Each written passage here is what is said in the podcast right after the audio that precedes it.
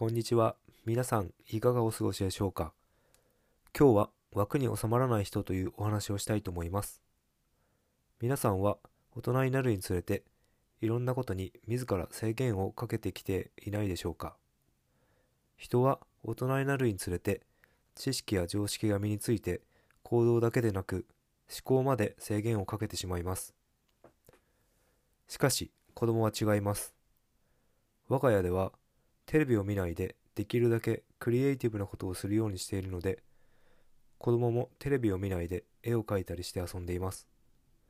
本人は Amazon とかでアニメを見たいっぽいんですがあまり見せません。皆さんはノートに絵を描くとしたらどのように描くでしょうか？通常ノートのように左開きのノートとすると左のページを開いて書き始めると思います。しかし、うちの長女はノートを開いて見開き全体右左を全部使って絵を描き始めます。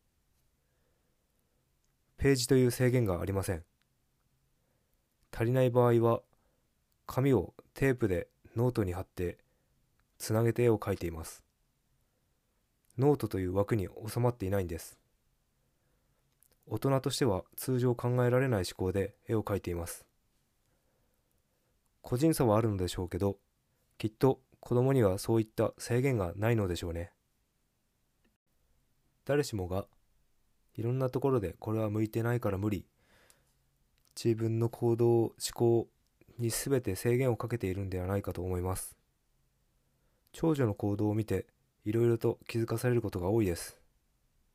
僕は自分に制限をかけていることが多い気がするのでやってみてから考えるように心がけています。小さなことでもやってみてダメだったらやめる。楽しかったら続ける。子供の心を取り戻して行動できたら大人でも可能性が広がる気がします。今日も聞いていただきありがとうございました。それでは今日もすべてうまくいく一日を。